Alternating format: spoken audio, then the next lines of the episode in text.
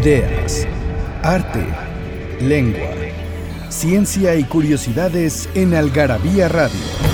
O lo que es lo mismo, una hora de palabras, biografías, inventos, historia, literatura, efemérides, música, letras, frases, cine, datos inútiles, entretenimiento y mucho más en esta dosis de algarabía lista para escucharse. Algarabía Radio. Porque todo tiene un comienzo, Inkipit. Hay alguien que escucha muy cerca de aquí. Espera, retiene el aliento. Dice, es mi voz la que habla. Nunca más, dice él. Va a estar todo tan tranquilo, tan seco y tan cálido como ahora. Hans Magnus Sensenberg, El hundimiento del Titanic.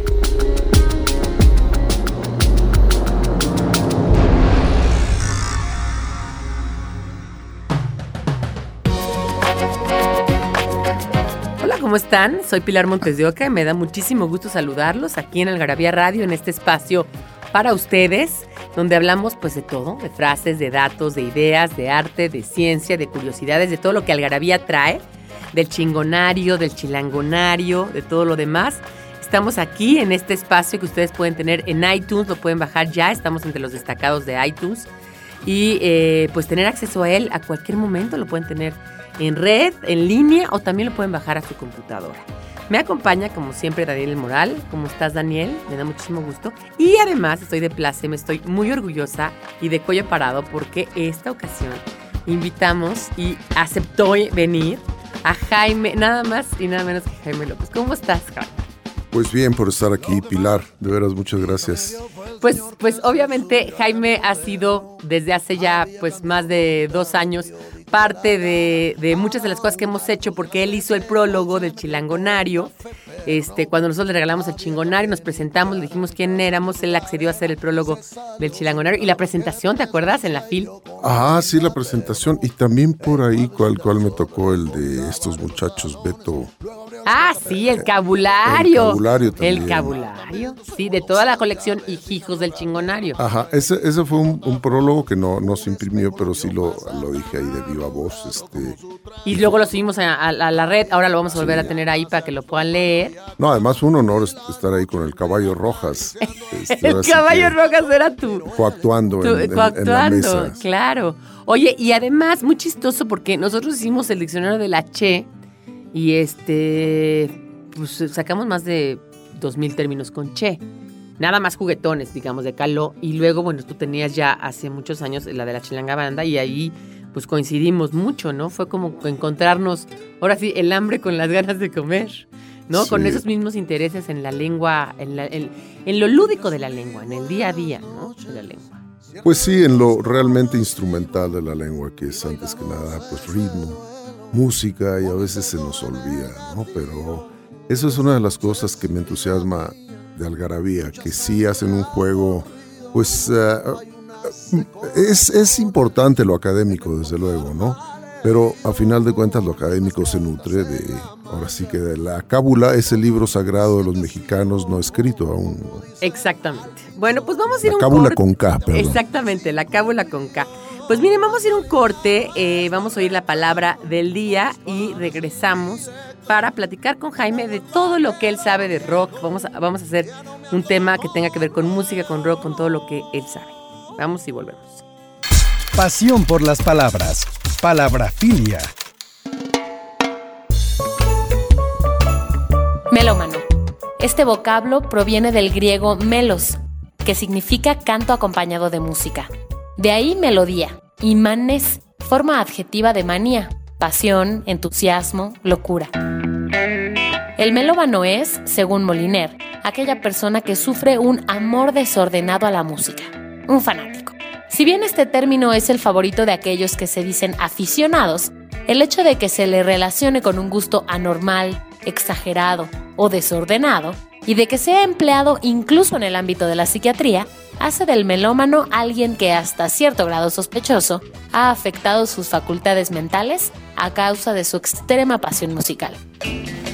Lo que no dudamos es que esta locura podría ser para más de uno un mal más común, inofensivo y placentero de lo que la psiquiatría podría plantear.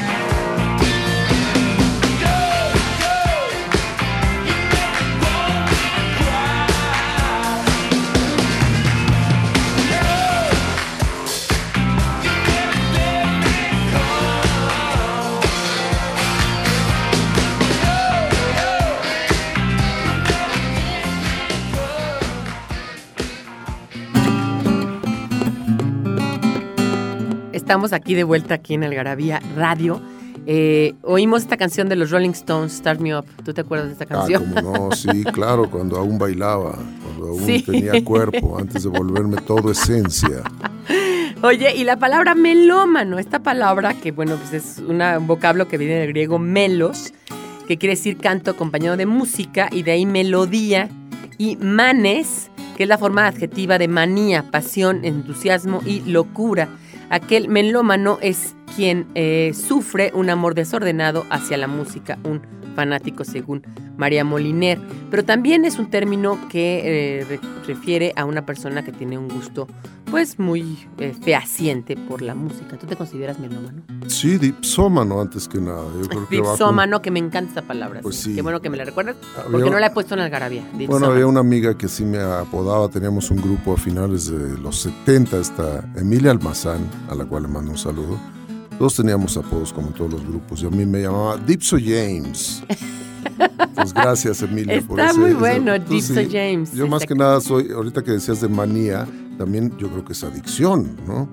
Es una adicción, la, la manía es una adicción, claro. La adicción a la, la adicción a la adicción, ¿qué será? La adicción a la adicción. Dipsomanía. Dipsomanía.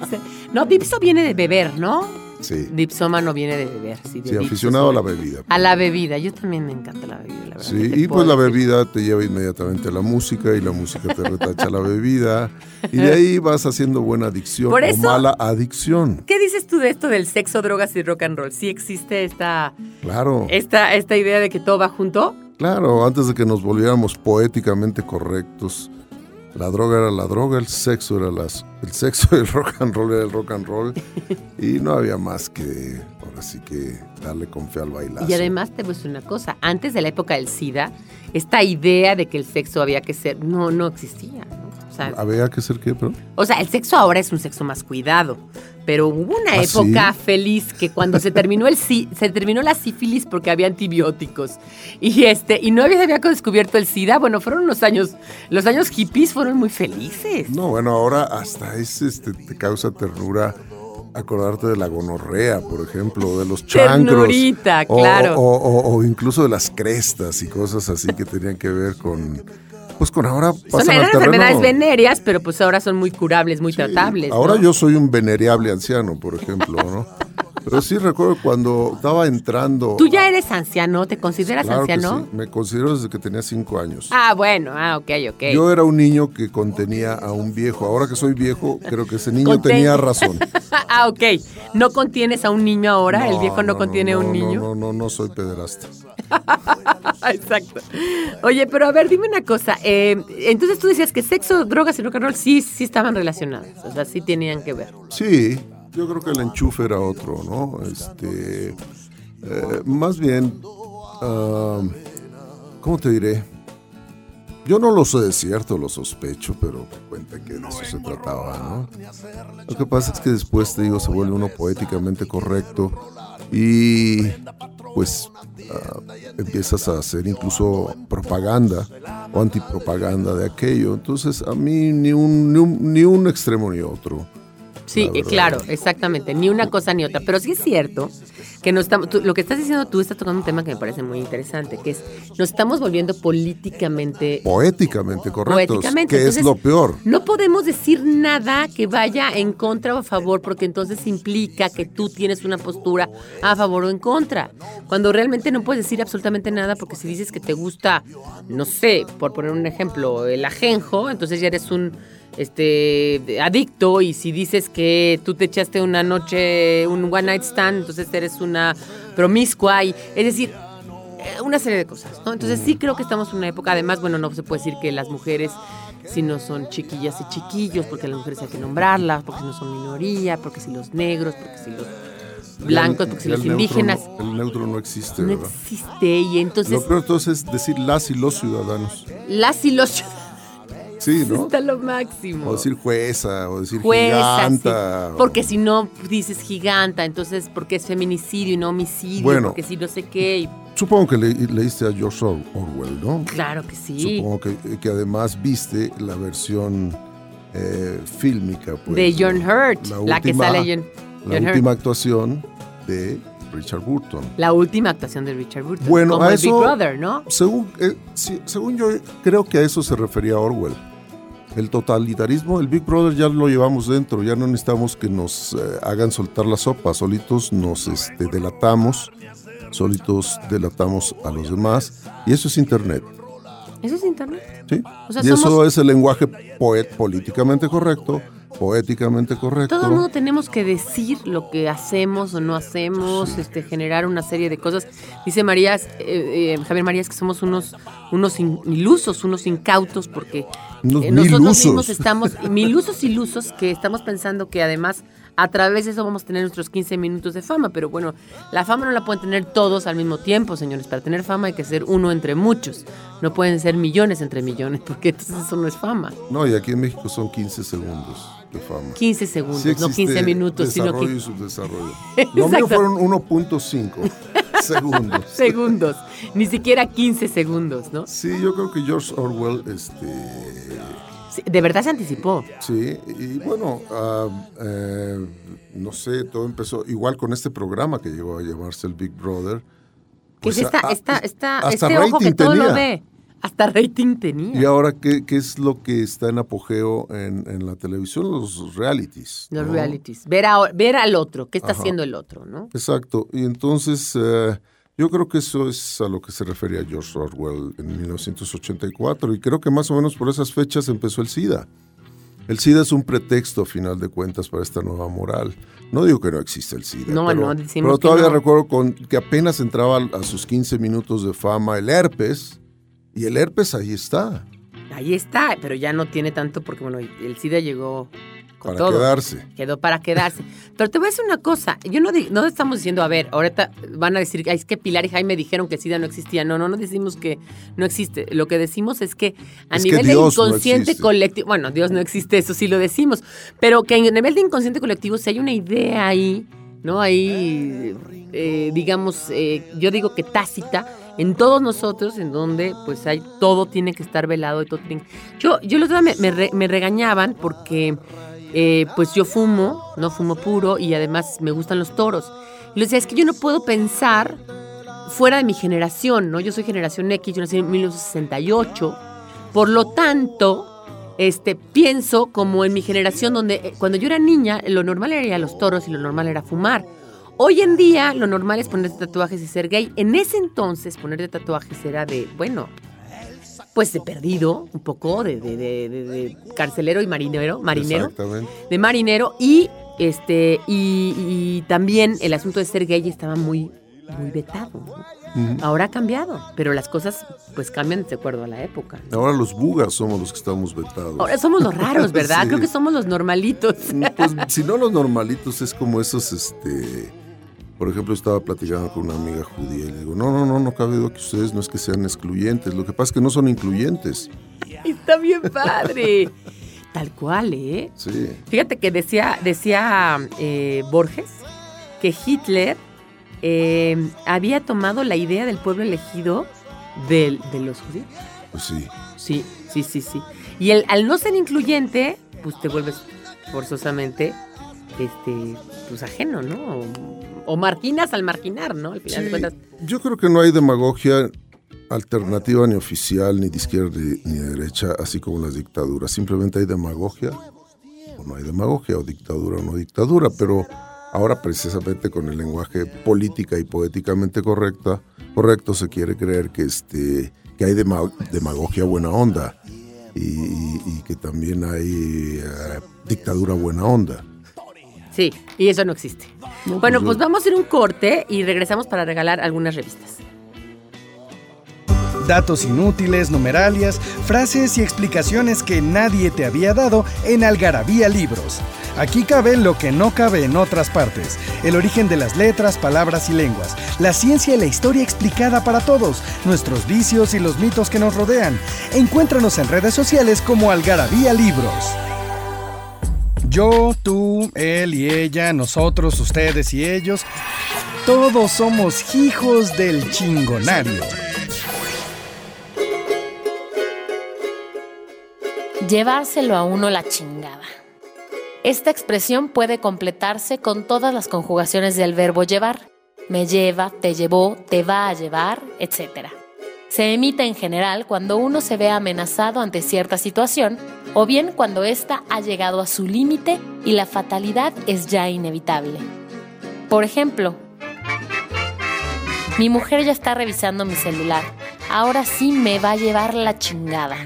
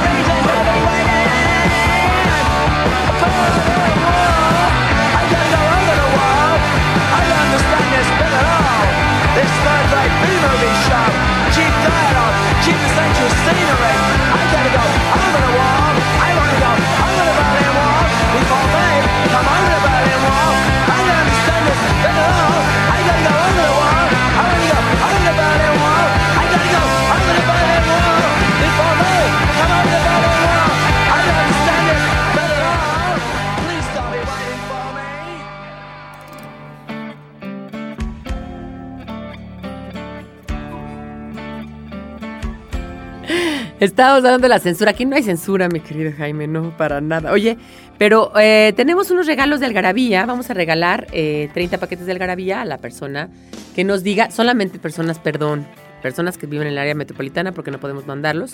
¿Cuáles fueron los integrantes de Led Zeppelin y cuándo sacaron su primer disco? Entonces te los. Aparte de Lennon y McCartney. Aparte de Lennon y McCartney, Led Zeppelin, señores, hay 30 paquetes de Algarabía. Oye, pero estábamos hablando de esto de lo, de lo políticamente correcto y me recordaste una frase de Orwell, pero no del libro de 1984, sino ¿Rebelión en de? Rebelión en la Granja, que dice, todos los animales somos iguales, ¿no? Ese era como el principio de Napoleón el cerdo. Pero al rato como que se da cuenta que no, entonces Tache dice, todos los animales somos iguales, pero unos somos más iguales que otros, Claro. ¿no? Sí, sí, sí, no, sí, ahí te digo, hay demagogia. Es como esto de la fobia a la globalidad, ¿no? ¿Cuál es el concepto de, la- de humanidad? Seas negro, amarillo, piel roja. Es un concepto global.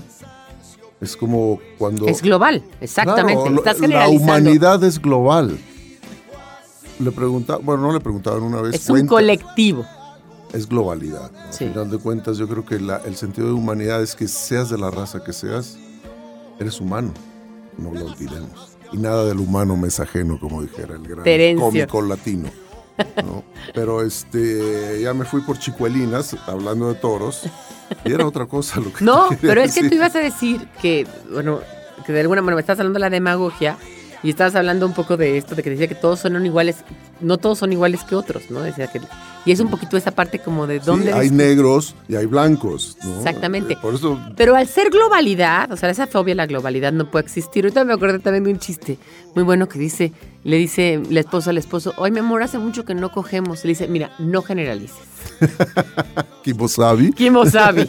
No, o sea, que no cogemos un que taxi. no cogemos un taxi, exactamente. Bueno, es que así como existe la zoofilia, ¿cómo se le dirá al que coge taxis? Al que coge taxi. No con Taxifi- taxis. No, quién sabe. Taxidermista. Taxidermista, está buenísimo, sí.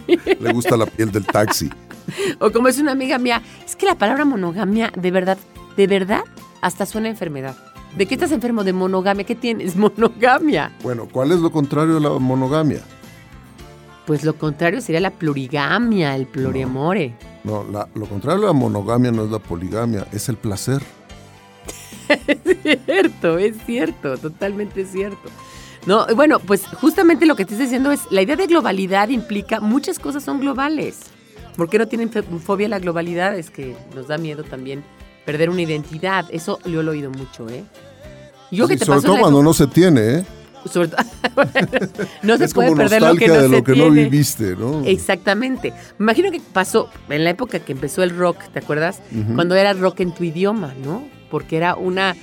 La cara que hizo, es que no lo pueden... No Es pueden que el ver rock es un idioma. Esa es la idea. A ver, a ver, eh, elabóranos lo del rock en tu idioma. ¿Tú qué piensas de eso? No, no, yo pienso que el rock es el esperanto de todo un, ah, digamos, de todo un momento en la historia de la humanidad. Eh, hablando de globalidad, este, ah, yo creo que el rock es el folclore de las grandes ciudades por principio, o, es ah, la gran expresión fronteriza eh, en- en el mundo. Eso de que tú decías lo fronterizo, lo platicaste en la presentación del Chilangonario. Que decías que el, que el Distrito Federal, bueno, la Ciudad de México es la gran frontera. Cuando Bueno, hablas de frontera es esa comunidad, esa unión de dos cosas. Bueno, será que yo ya la llevo dentro y donde quiera ando viendo fronteras, pero sí hay una cuestión que más allá de lo pintoresco, digamos, hay cuestiones que son esencialmente fronterizas. Ah, Yo me refiero a culturas. Para mí la frontera no es la que divide, sino la que hace confluir a más de dos culturas y genera más, más de dos culturas. Exacto. Yo creo que en el mundo han sido los puntos fronte- fronterizos los que han generado las grandes culturas. Entonces, desde ese punto de vista, Los creo... puertos, ¿no? También. Ajá, sí, sí, sí, sí, todos esos, todos son fronteras. Entonces yo creo que el DF es, yo creo que no solo a la ciudad más grande del mundo, sino la frontera más grande del mundo, culturalmente hablando, políticamente hablando y poéticamente hablando, porque esta ciudad vale más ah, por lo que te la imaginas que por lo que te da en concreto. Al menos es mi caso, ¿no? Entonces, Totalmente. pu- puede ser que yo sea un poco parcial por lo porque nací en la frontera, porque llevas la frontera adentro y a lo mejor ves todo de una manera fronteriza. Pero eso se me hace mucho más exacto que estar hablando de cuestiones como lo urbano, lo bucólico pastoril, este, y estas cuestiones que a veces rayan en la ambigüedad. Oye, y dime una cosa, eh, voy a hacer una pregunta que ya te hice alguna vez y que te la hice enfrente del público ahí en la feria del libro, que es, ¿tú te consideras, o sea, yo sé que tú naciste en Matamoros, Tamaulipas, hace, justamente acaba de cumplir Jaime años, él 16 o 17. ¿Cuántos sexenios ahorita te digo? Seis, diez, diez, no, ya, no, ya no sé contar, oye. Las matemáticas se están independizando de mí, pero no, no temo decirlo, 60 años. 60 años. Yo llegué más bien aquí a, a finales del 69, es mejor que el 68. pero yo soy del 68, Ah, bueno, no puedo pero hacer ¿a poco nada. no- ah, pero, pero- mira, pero no ¿a poco tengo no bronca de quitarme un año. ¿A, a poco no empezaste a andar en el 69? Yo creo que empecé a caminar, a andar exactamente en el 69, sí. No, lo que pasa es que un hermano mío estudió aquí en la universidad, eh, bueno, en la, en la UNAM, y curiosamente el 3 de octubre íbamos de paso de la Huasteca, que en ese momento yo vivía, este, ¿Ciudad Valles o por dónde? no, en la, Ver- en la Veracruzana, en Cerro Azul. Ah, ajá. Nos pasamos aquí por el memorable ADO, eh, rumbo a Guadalajara.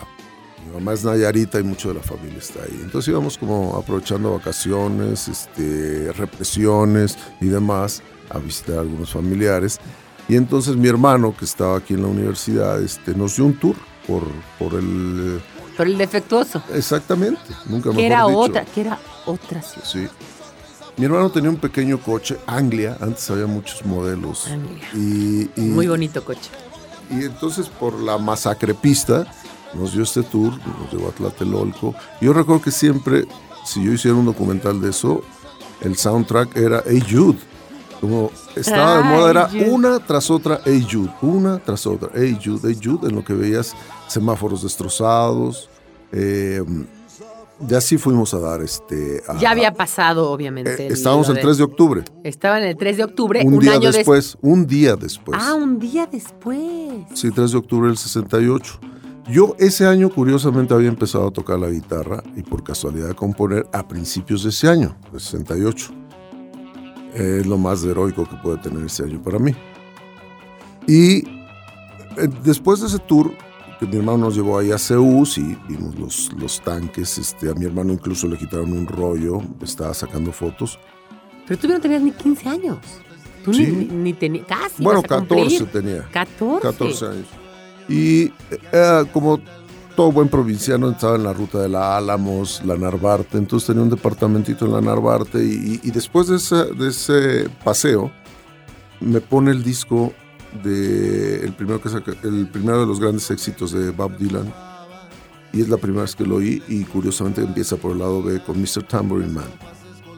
Entonces, aparte de que el soundtrack era siempre Hey Jude, Mr. ya el- Tambourine ya el, ya el, ya el, el remate fue Mr. Tambourine Oye, Man. ¿ya fuiste a ver la película de los Cohen de Sí, la vi antes de que la estrenaran. Los novismos, aparte, gracias a mi amigo Sergio Zurita. Ah, yo sé. Oye, ¿y qué te pareció? No, pues claro que. eh, conmovedora porque es exactamente. Espera, tengo que ir a un corte y me vas a decir qué te pareció Leon Davis. Vamos a ir a un corte y volvemos. En Algarabía Shop nos hicimos de palabras y se las pusimos a todo lo que pudimos. Ven y encuentra objetos únicos y novedosos llenos de frases y palabras, todos hechos por los creadores de Algarabía y El Chingonario. Conoce nuestros productos y sucursales en algarabíashop.com. Estás escuchando Algarabía Radio. ¿Tienes algo que decir? Encuéntranos en Twitter como arroba algarabía y en Facebook como revista algarabía.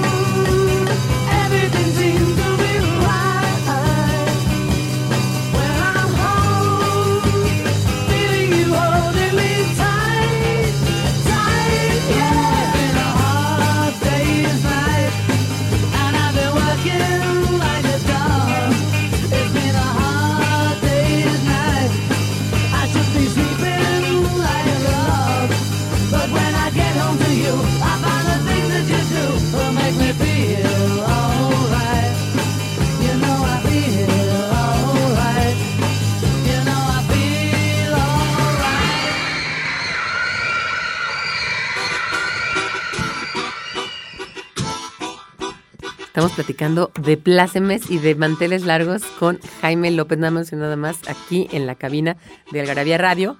Y nos está contando si te gustó o no te gustó la película de los Coen, la última. Estamos en plaza, en plaza, eh, de- en, en, en plaza César, de plácemes, pero. De plácemes, exactamente, de Ah, plácemes. mira, me encantó. Este, yo no, no, no, no creo tanto en la nostalgia, porque insisto que es este, la nostalgia es un animal estéril que no, no, no, no reproduce nada. Pero lo que es importante del enfoque en esa película es el ambiente que se vivía antes del surgimiento de Dylan. De hecho, recuerdas el final, ¿no? Que- El- el- es, hay un cameo, hay una referencia a Dylan, Sí, al final. que es el niñito que está tocando 17 años, ¿no? ¿Cuántos tendría ahí Dylan? Eh, pues sí, 19. andaría yo creo que por ahí. Sí. Pero bueno, lo que es importante es que Dylan no nació por generación espontánea y, y lo que es importante es ver todo lo que vino a remover todas esas aguas estancadas. Interesante. Entonces, claro. es ves las aguas estancadas que eran eh, ese ambiente folky de Folk. la New Left, eh, que de alguna manera se dio, como siempre aquí en México, con 10 años de retraso, en Las Peñas, por ejemplo, ¿no? Claro, me recordó. Sí, En bueno, donde- yo no viví las claro, peñas, pero me eh, acuerdo de mis primos. el, el fundamentalismo, eh, la sinagoga Gogó, la, la mezquita, la maldita mezquita, todo ese tipo de ambientes existían realmente. Había eh, Y ese Gaslight Café, evidentemente, sí existió. el gua, el gua, sí, el, el gua y, es- y este otro que es el que sale ahí ahorita. se me acuerda. Gaslight. ¿no? Gaslight. El sí, Gaslight sí, el. Gaslight. Sí, de hecho, yo no me acuerdo si era el dueño, no sé si del Gaslight o del WA, que es el compositor de Everybody's Talking, que se Ah. volvió el tema, el tema de Midnight Cowboy.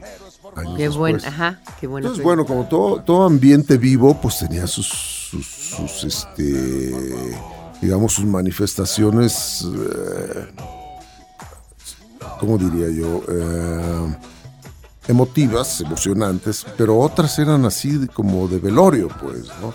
Entonces, este pobre personaje, eh, Este pobre personaje, pero además. que no llega a ser ni loser ni winner, no, no, realmente, exacto, ¿no? ni Como siquiera que es tira la piedra y saca la mano.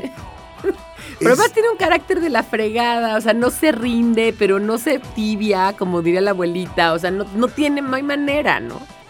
Y bueno, sí se habla de, de- de esa gente y tienen nombres y apellidos, ¿no? O sea, Von Drake se llama, ¿no? El personaje en el que está basado. Eh, Van Ronk. Va- Van Ronk, exactamente. Van Sí, Ronk. que igual hubo que era Philox. Entonces yo vi así a varios Tú retratados. viste a varios retratos. Igual es una mezcla de varios. Exactamente. No, es sobre todo el, el- el ambiente, como, como la masa por la masa solo genera tortillas, ¿no? Y como el ego y la individualidad, dijera Ayn Rand, ¿no? Es lo que genera las revoluciones. O sea, la masa no genera revoluciones. Los individuos son los que la generan. Y entonces, esas, esos entes masivos son los que no destacaron. Es un individuo el que destacó. No, y además, Bob eso, Dylan. eso además, exactamente, y eso además coincide con lo que dice Borges, no existen masas, existen personas. Él decía, Borges decía algo que estoy totalmente de acuerdo. Latinoamericano, yo no soy latinoamericano, soy argentino. Dice, es más, y si me apuras, soy de Buenos Aires. Sí. Y Buenos Aires acaba siendo un arrabal de Montevideo. Claro, eso es identidad. Esa es identidad. Al final de cuentas, para que aspires a una identidad global y que realmente no la pierdas, es a través de el fondo que hay. Puede ser un barrio, puede ser tu tierra, no una raíz, porque como bien dijera un gran actor, que en paz descanse, James Coburn, una vez lo entrevistaban, Ay, qué gran actor. decía, yo no tengo raíces, las plantas son las que tienen raíces, yo tengo piernas. Está muy bueno. Pero volviendo al tema, no has podido responder porque te, yo sé que diver- tú y yo siempre que hablamos, nunca se nos acaba el tema y nunca se nos va a acabar porque siempre que Jaime y yo hablamos siempre nos damos de un tema a otro, a otro, por las ramas, por las ramas. Y eso, según yo, son las pláticas más sabrosas. Pero estábamos hablando de si te sentías o no chilango después de que Ah. naciste en Matamoros. Porque bueno, ese fue tu primer paseo por la Ciudad de México. Conociste Ciudad de México y luego, ¿cuándo volviste? Bueno, la Ciudad de México, desde luego que sí me siento chilango. Y no voy a caer en estas estupideces de que chilango es el que viene de fuera, que no. No, no, no, nada que ver. No, no, no. Estoy hablando que si te sientes. Yo sí, yo sí me siento chilango, eh, pero yo soy de aquí y soy de allá. Es- es- eso lo dijo ese día, ¿no? Dijo, yo sí soy de aquí, sí soy de allá. No, no soy eh, lo otro que cantaba Facundo Cabral. No, yo sí soy de aquí y soy de allá. Vaya, ponerlo en sentido pigaredo, como decía el piporro, mi moneda de identidad tiene por un lado la nordaca raza y por el otro lado la chilanga banda. Lo que sí me es difícil a veces es mantener una coherencia entre esas dos caras, ¿no? Porque se polarizan a veces ah, en el ambiente. Sí me tocó vivir ambientes en que, o me ha tocado todavía, en que vas para allá y, Chilango es como, y no, no allá, no me estoy refiriendo a Matamoros, sino a Guadalajara, por ejemplo, que es más cerrado. Chilango es ofensivo, ¿no? Totalmente, pero en Matamoros, igual, perdón, vale gorro. perdón, igual que cuando yo llegué aquí, ser algo peor que un pocho del otro lado era un- ser un pocho de este lado. Y muchas veces sí, sobre todo en ¿Eras esos- pocho? Así te decían la palabra Sí, pocho, que sí, es como que de otra época. Desde luego, porque ya después los chicanos inventaron algo menos ofensivo, ¿no? Pero al final de cuentas, es otro cantar, son gringos, pues, ¿no? Exacto, es lo que yo les decía el otro día. Había una discusión sobre lo mexicoamericano y les decía, me da mucha pena decirles, pero es que las personas que hablan español y que comen burritos y tal en ciudades no son mexicanos. O sea, son a- a otro mí- tipo de cosas.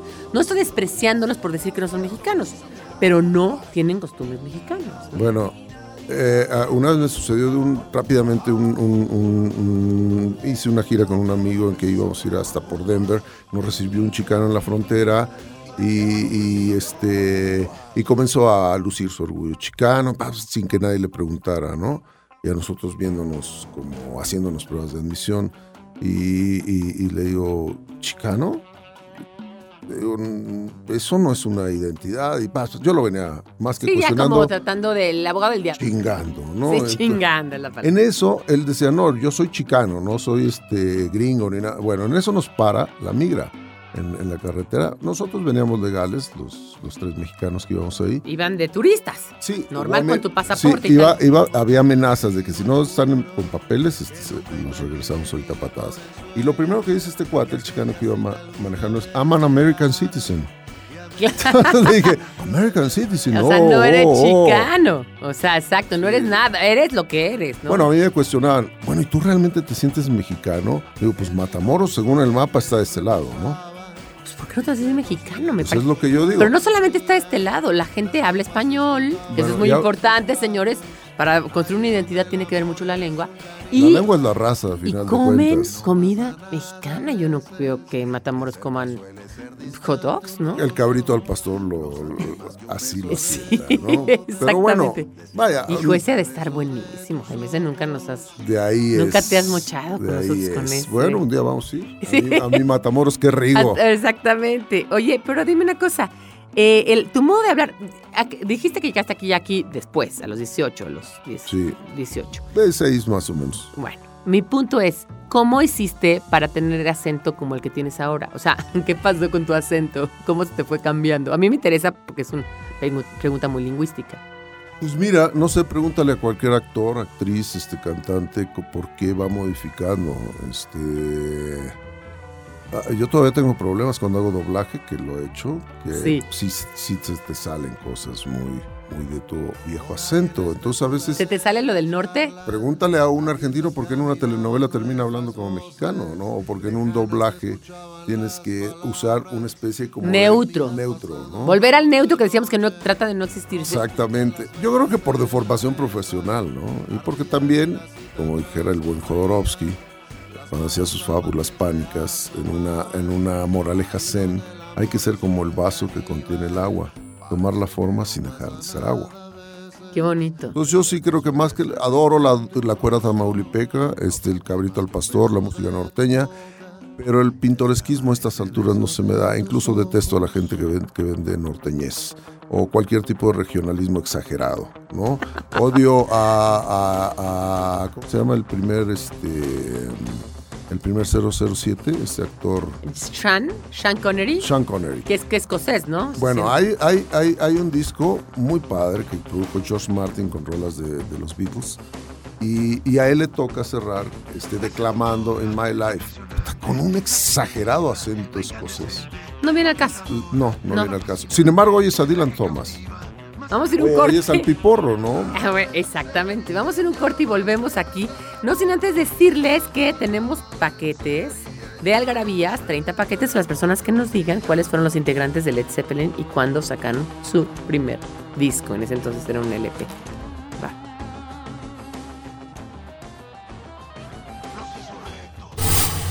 ¿Quién dijo que no se puede viajar al pasado? Algarabía para recordar.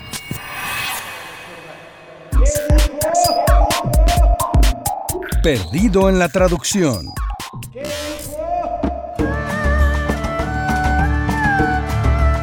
Guanho. Este término de origen chino se usa en el habla inglesa como adjetivo que señala una actitud entusiasta, dedicada y leal, o bien como adverbio que indica éxito.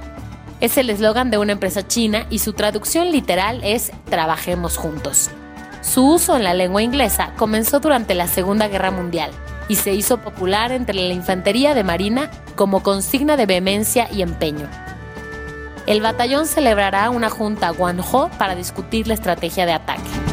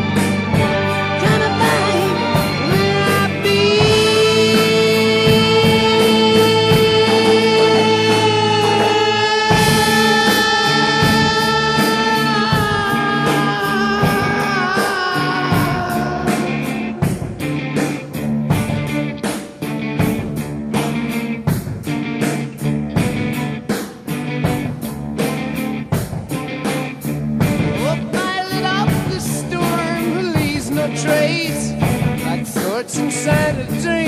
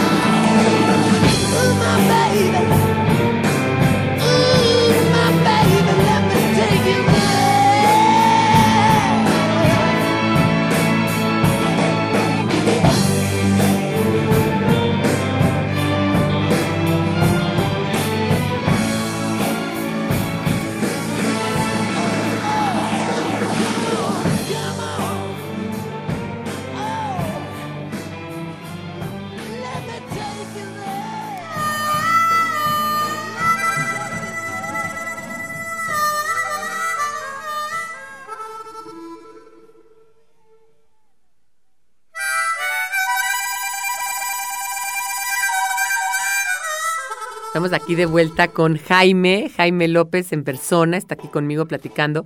Y tú decías que, que aparte del piporro y de esos que son así regionales, el otro día publicamos un artículo de un catalán que se llama Ferran Adrià, este, este gran químico de la cocina en este restaurante, el Bulli en- en- o el Bulli, ¿no? Y, este, y él es catalán, pero bueno, sabía perfectamente que el artículo estaba en español y que nosotros lo íbamos a publicar en la revista.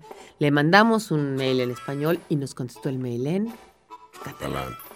Pues qué mamón. Me parece fuera de toda lógica. O sea, perdóname. Entonces le dije, pues yo le voy a contestar en náhuatl, ¿no? Pues sí. Lástima que no le manejo. O sea, sí sé náhuatl, pero no suficiente como para poder contestarle.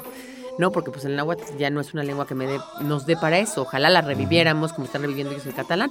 Pero es increíble, ¿no? Que, que, que haya ese tipo de regionalismos y de esas cosas que son insufribles, ¿no? Bueno, que es es el- parecido a lo de Sean Connery. ¿no? A mí se me hace fascista eso, es el purismo, la- el- toda declaración de pureza o de enconchamiento en ese sentido raya en, en- pues esto que, que- que le dio mucho a Hitler, ¿no? Pero bueno, no exageremos.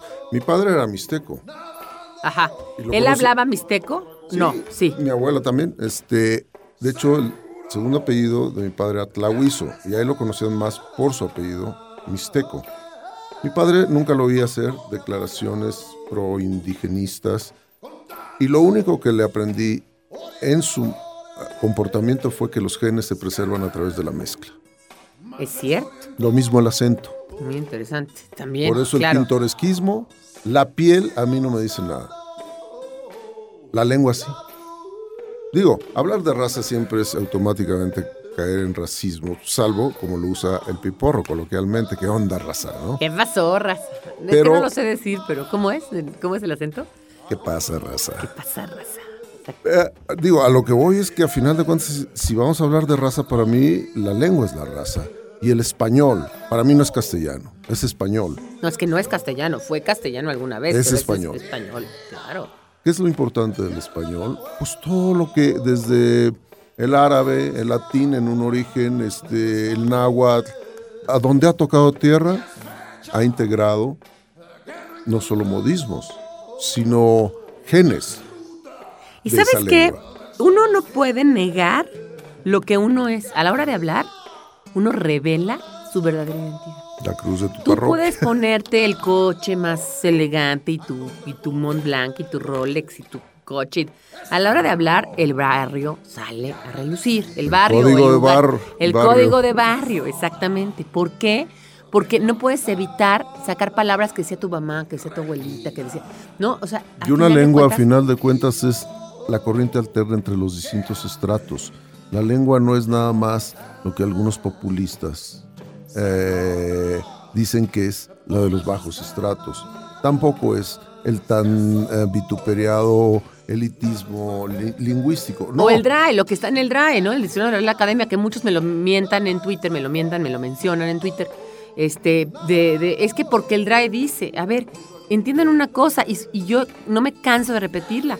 En el diccionario tienen que estar las palabras que usamos, no nosotros usar las palabras que están en el diccionario. no, a final de cuentas los diccionarios se generan a partir de una lengua Del viva. habla, el uso hace la norma. Claro.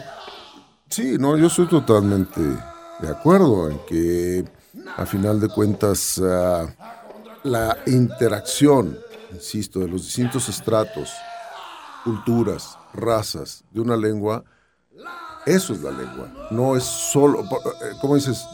Si yo voy a hablar en náhuatl, ya estoy, ya más bien me estoy refiriendo a otro tipo de lenguaje.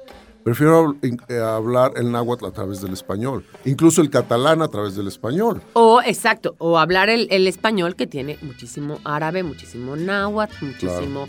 Incluso tiene palabras, este... Esa es mi raza, el español. purépechas. Esa es nuestra raza. A lo mejor a un, a un catalán le ofende el término español.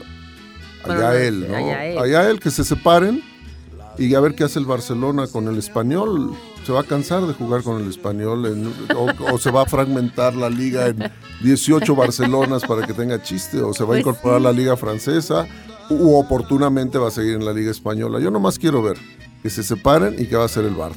El Barça. Pero además lo que tú dices es muy interesante. México es una globalidad, vo- volviendo a México, donde es tan importante el cuate de Matamoros y el cabrito del pastor, como el cuate Yucatán, como los que vivimos aquí en la Ciudad de México, y que yo creo que no debe ser despectivo. Yo digo mucha honra que soy chilanga y no tengo ningún reparo en decirlo, aunque me, me digan cosas en Guadalajara, porque sí, en Guadalajara fue donde más he tenido problemas con la chilangue. Sí, son neogallegos. Exactamente. Y ese tipo de cosas no me importan porque creo que somos parte de todo. Y yo disfruto tanto una torta ahogada como un taco al pastor, como un no. O sea, y del tequila ni hablamos. y el tequila ni hablamos. Entonces, yo creo que hay una parte, como, y creo que además se conecta con lo que estaba diciendo al principio, de la globalidad, ese miedo a que todos somos parte de todo, pero nadie somos todo. Es decir, como decía Borges, yo no soy, o sea, yo no me siento latinoamericana. Aparte de eso que hacen los gringos, latinos, menos. Ese Yo soy latino- americano, continentalmente hablando, en todo Americano. caso. Soy americano porque este continente lo adoro, realmente. Exactamente. Pero, ok, subdividirlo ya se me hace el colmo, ¿no? Este, tampoco desprecio el resto del mundo, pero si por identidad primaria voy a decir de qué continente soy. Yo soy americano, independientemente de que se agandallen los gringos el término o que los otros por complejo se digan o se autonombren latinoamericanos, ¿no? Oye, y luego lo que decíamos el otro día cuando platicamos tú y yo, que si ya nos apuran, no solamente yo, por ejemplo, en mi caso, no solamente soy chilanga, sino soy de lana, de la Narvarte, ¿no? Porque ya te iba a ahí nací. ya te iba a alburear. porque ahí nací, porque ahí crecí, ¿no? ¿Por qué? Porque es tu mundo, ¿no? Y entonces te vuelves muy de esa zona, ¿no? De donde tú eres, ¿no? Sí, qué bueno que me dices que eres de la Narvarte, ya hasta me excité. Yo me excito Distrito Federal. Me excito Distrito Federal, está bueno, exactamente. No, pues es que era, y fíjate que sigue siendo una gran colonia que se ha conservado frente a la del Valle, que la pobre del Valle de verdad le han la metido una Álamos, que cantidad. también ha ido como... Exactamente, la, la, Ah. la Narvarte sigue teniendo sus grandes, a mí me impresiona sus, sus camellones, todavía tiene sus palmeras y todavía tiene sus calles Es que arboladas. eso es lo importante de la clase media cuando era clase media. Era una clase media que No era la clase que diluía. O sea, era la clase donde se concentraba la corriente alterna de las distintas clases. O sea, la clase Claro. trabajadora por excelencia. Volviendo a la cuestión de los impuestos, ¿a quién se le está pegando? A la clase que genera ideas, a la clase media. La clase media no es esa gelatina que se volvió sexenio tras sexenio. Entonces, la Narvarte para mí, yo estoy también de acuerdo, es yo creo que las colonias, barrios o como ya es que luego también barrio, colonia y Este es muy padre, sí, sí, sí. Pero sí es, yo creo que Ese habría que hacer una distinción en un artículo de Garabía. Sí, la diferencia entre barrio, colonia, zona, región, manzana. exactamente. No, pues ahorita eh, volviendo a, la- a lo latinoamericano, fíjate que si has leído el, el reciente disco que sacaron de las conferencias en Estados Unidos en 1980 de Cortázar. No, no lo leí. Bueno, léelo, porque luego, eh, lástima cuando la gente es tan brillante y sacrifica su pobre cerebro una ideología. Al final termina haciéndose bolas, ¿no? Y entonces, perdónenme los brasileños, porque sí, cuando decimos latinoamericano, los pues es que se puede decir iberoamericano. ¿Y por qué no se acepta iberoamericano? A final de cuentas, si Latinoamérica supuestamente es producto de esa península que engloba a Portugal, pues somos iberoamericanos en todo caso, no latinoamericanos. Claro, y también latino, porque pues también tanto el portugués como el español, pues son unos, unas lenguas que vienen del latín. Entonces no habría problema. somos románticos, porque venimos Somos de la lengua romances, ¿no? Y oye, de verdad, de Somos verdad, romances y Neorrománticos. románticos. Neorrománticos. Realmente, eso podría ser más convincente. Oye, y eso que tú decías de que la clase media es la que cambia cosas, es cierto, ¿eh? Lo- el pequeño burgués de los, ¿no? esas El personas. gentilhombre. El gentilhombre. O sea, la persona que genera ideas no es nunca el noble y el aristócrata y no es nunca tampoco el que no tiene recursos. Es siempre ese, ese nivel de personas que pues tenemos la fortuna de poder trabajar, de hacer cosas, de, de cambiar, de tener ideas, de componer en tu caso, de tener discos. De ¿no? generar empleos. de generar empleos. Incluso generar ideologías. Por eso, a mí no me gustan las ideologías que no tienen ideas y las cooptan. O sea, el Exactamente. principio de una ideología es una idea. Y quienes generamos ideas somos los que trabajamos. los que generamos, a Exactamente. final de Y generalmente es la pequeña burguesía. Que era la burguesía, la pequeña burguesía era la que vivía en ese entonces en, en- en esas colonias, ¿no? Hoy en día pues ya somos mucho más millones, pero bueno, ya me imagino cuando tu hermano vivía en, la- en la colonia Narvarte, pues era otra colonia Narvarte diferente a la que a de la que estamos hablando ahorita. Sí. Y, y, bueno, pues es parte de todo este mundo. Vamos a a un corte. Eh, les quiero decir que hemos oído pues Holidays in the Sun de Sex Pistols, que dices que sí te gusta esa canción. Sí, claro que sí, los, sex- los seis pistos, como dicen en mi tierra. Luego Hard Day's Night de The Beatles, que obviamente es un clásico, y Kashmir de Led Zeppelin. No, Hablando de esta. no, eso es, eso es música clásica. Esa es, exactamente, esa es música Sinfónica clásica. en sentido estricto. Exactamente. Y recuerden que las personas que nos digan quiénes eran los integrantes de Led Zeppelin y cuando sacaron su primer disco, les vamos a regalar 30 paquetes de algarabías. Y eh, vamos a ir a un corte y volvemos. ¿Quién dijo que no se puede viajar al pasado? Algarabía para recordar. El 18 de febrero de 1963, Julio Cortázar publica Rayuela.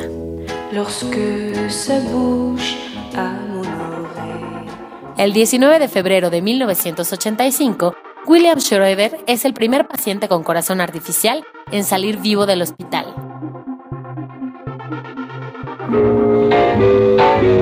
El 21 de febrero de 1965 es asesinado Malcolm X, orador, ministro religioso y defensor de los derechos de la comunidad afroamericana.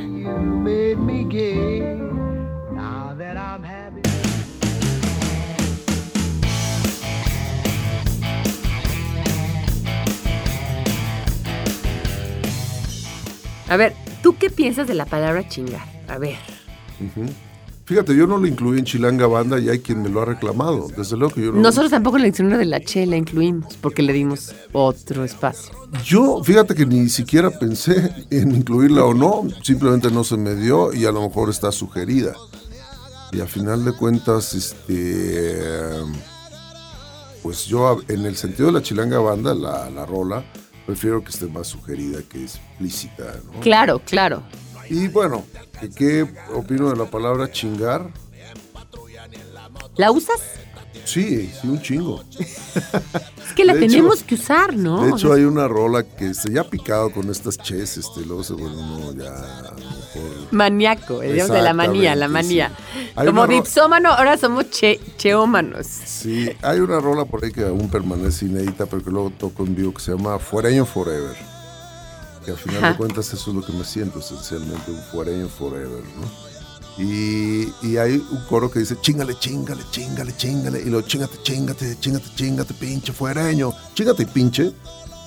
Si la sabes usar rítmica y, y Pinche es, melódicamente. Pinche es muy buena y ha tenido nuevas acepciones Bueno. ahora. Por ejemplo, volviendo, a mí me gusta que las, ca- eh, las palabras, perdón, contengan por lo menos esos dos sentidos, el afectivo y el despectivo. Y pinche lo tiene. Alguien le puede decir, ay, pinche Pilar, hace mucho que no te veía, ¿no? No, y o, ahora o pinche Pilar, ya se hamburguesó. ya come se hamburguesó. ya come muchas hamburguesas, ¿no? Oye, que y también hay un pinches, un pinches, que es adverbio. No pinches mames, o no, o, o- Ah, o no sí, pinches sí. jodas, o, o Sí, no me pinches digas eso. Sí, qué pinches Que putas madres eres, ¿no? Exacto, que es un adverbio. O sea, está modificando o un adverbio, o a un, perdón, a otro adverbio, o a un adjetivo, o a un verbo. ¿no? No sí. pinches toques así, Ajá, ¿no? ajá. Que me encanta y es un uso nuevo. Bueno, te digo, entonces, esos son ya los, los, eh, las consecuencias. Pero digo, mínimamente, a mí me gusta que pinche sea usado afectiva y despectivamente, porque eso solo se entiende al aire. ¿Cómo lo dices? Es difícil escribirlo, ¿no? Eh, y eso lo puedes hacer solo en una canción o en un acto escénico. Y ahí está lo importante, cómo lo escribes. Igual, chingar. Para mí tiene también los dos, los dos sentidos, ¿no? Claro, puede ser desde chingonas, chingaquedito hasta Yo chingale. lo, lo siento por la gente que tiene estos traumas de que la palabra chingar tiene que ver incluso con, con ya cuestiones disque históricas. de- yo al menos yo no me siento parte de esa historia no, nacional yo de que tampoco. llegaron los españoles y se chingaron este, a la Malinche, o más bien, se chingaron a los, a los indefensos aztecas y generaron a la Malinche. Qué pinche, qué chinga, qué joda, ¿no? Eso es lo Al que no me gusta. contrario, podemos hablar de una ejemplo, fusión de, de una fusión cultural que nos dio la, una de las comidas más, una de las gastronomías más ricas del mundo, que nos dio un idioma tan increíble como el español mexicano, que además es el, el español más hablado en el mundo, el español mexicano, pues somos, somos mayoría de hablantes españoles. Pues sí. De 400 millones de hablantes español somos 120 mexicanos, por lo tanto, estamos casi la cuarta parte, más de la cuarta parte somos mexicanos. Entonces yo creo que podemos verlo como, lo puedes ver como Yo- a curse or a blessing, ¿no? Sí, yo quiero un chingo a mi idioma. Pero chingo a mi madre si no. Chingo a mi madre si no, exactamente. Y Y a ver a quién nos chingamos después de todo esto. y otra palabra que te quería preguntar, es una palabra que viene del árabe y que la pusimos en Algarabía por una canción tuya y además pusimos el epígrafe que es el mequetrefe, la palabra mequetrefe. Ajá. También para mí tiene los dos sentidos. A ver, Bueno, digo, yo lo usé en la canción. Cuando ¿quién ya- usaba mequetrefe? ¿Tu mamá o dónde la oías? de uso muy común de mis, en los tiempos de mis padres, en los años 30, 40. Tú puedes ver en las películas. Ese que es- mequetrefe. Sí, se usa generalmente como despectivo, ¿no? Sí. Pero a mí la palabra me gustaba. A mí muchas palabras. A mí me encantaría hablar árabe. Yo creo, yo no lo hablo, no lo entiendo. Que tienes cara de árabe. Sí, me Podrías pasar por árabe. sí. Desde, nicho, desde, desde niño nací crudo. Las ojeras son porque... Y es, tienes este, nombre árabe, porque Jaime, este Jaime, Jaime puede venir de Santiago, de James Santiago, Este, pero también puede venir de Jaime, ¿no? Jaime, que Jaime. es Jaime. Pues sí, mira, mi padre tenía muchos amigos árabes, entonces, with a little help from my friends. Ahí Pero te sí. quería como propio, te quería como propio. No, pero volviendo al garabía igual, ¿no? Supongo que es una palabra Palabra árabe que quiere decir bullicio, ruido de voces al mismo tiempo. Es que somos culturas neoárabes, volviendo a lo de hace rato, que si latinos, o, o- o sea, ¿cómo se chingaron los árabes a los este, españoles? Quedándose siete siglos ahí, claro. quedándose en el idioma. Con acequias, con aljibes, con almenas, con en la alcohol. Música. La música más importante es la música andaluza. Con zafir, con azul, con zanahoria y con miles de cosas. Sí, y con pues, mequetrefe. Bueno, Mequetrefe yo la usé en esa canción como celebrando mis 15 años de vivir en el, en el DF. Ajá. Y pues DF, Mequetrefe, entonces había como que este- estos, estos Me encanta esa canción, la verdad. Bueno, Vamos a oír ah. esa canción para terminar el programa. ¿Qué te parece? Bueno, no, nada más te iba a decir que alguna vez intenté escribir una canción con puras eh, can- eh, eh, palabras arábigas y esa permanece inédita. Pero sí. Luego me la mandas y la, la, la, la ponemos en la garabía. Bueno, terminamos con el mequetrefe de Jaime López. Yo le Mero agradezco. DF. Del mero DF. Oye, y te agradezco profundamente que hayas venido. No, gracias Pilar. La ¿Eh? verdad yo te agradezco demagogia aparte a ti. Bueno, estamos aquí y cuando puedas volver a venir te estaremos encantados que vengas. Gracias. Me vengo con mucho gusto. Esta ciudad es su capital. Pantaloneo, discos muy ducho, viene al bullicio del edificio. La vecindad y del callejón le mete a tocho, pero señora, él no nació en el condominio, las apariencias engañan tanto. Y en Coyoacán se quita el arete porque ya todos se lo copiaron. Caricaturas de mequetrefe llega y te escupe un simononel. Alarga el cuello y se te entromete si viene trucha con la Datos para romper el hielo con el doctor Ian Q. Carrington.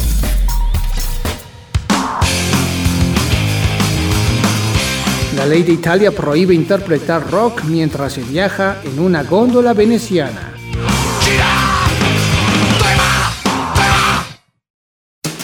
Esto fue Algarabía Radio. Conocimiento, ingenio y curiosidad en una hora. Algarabía Radio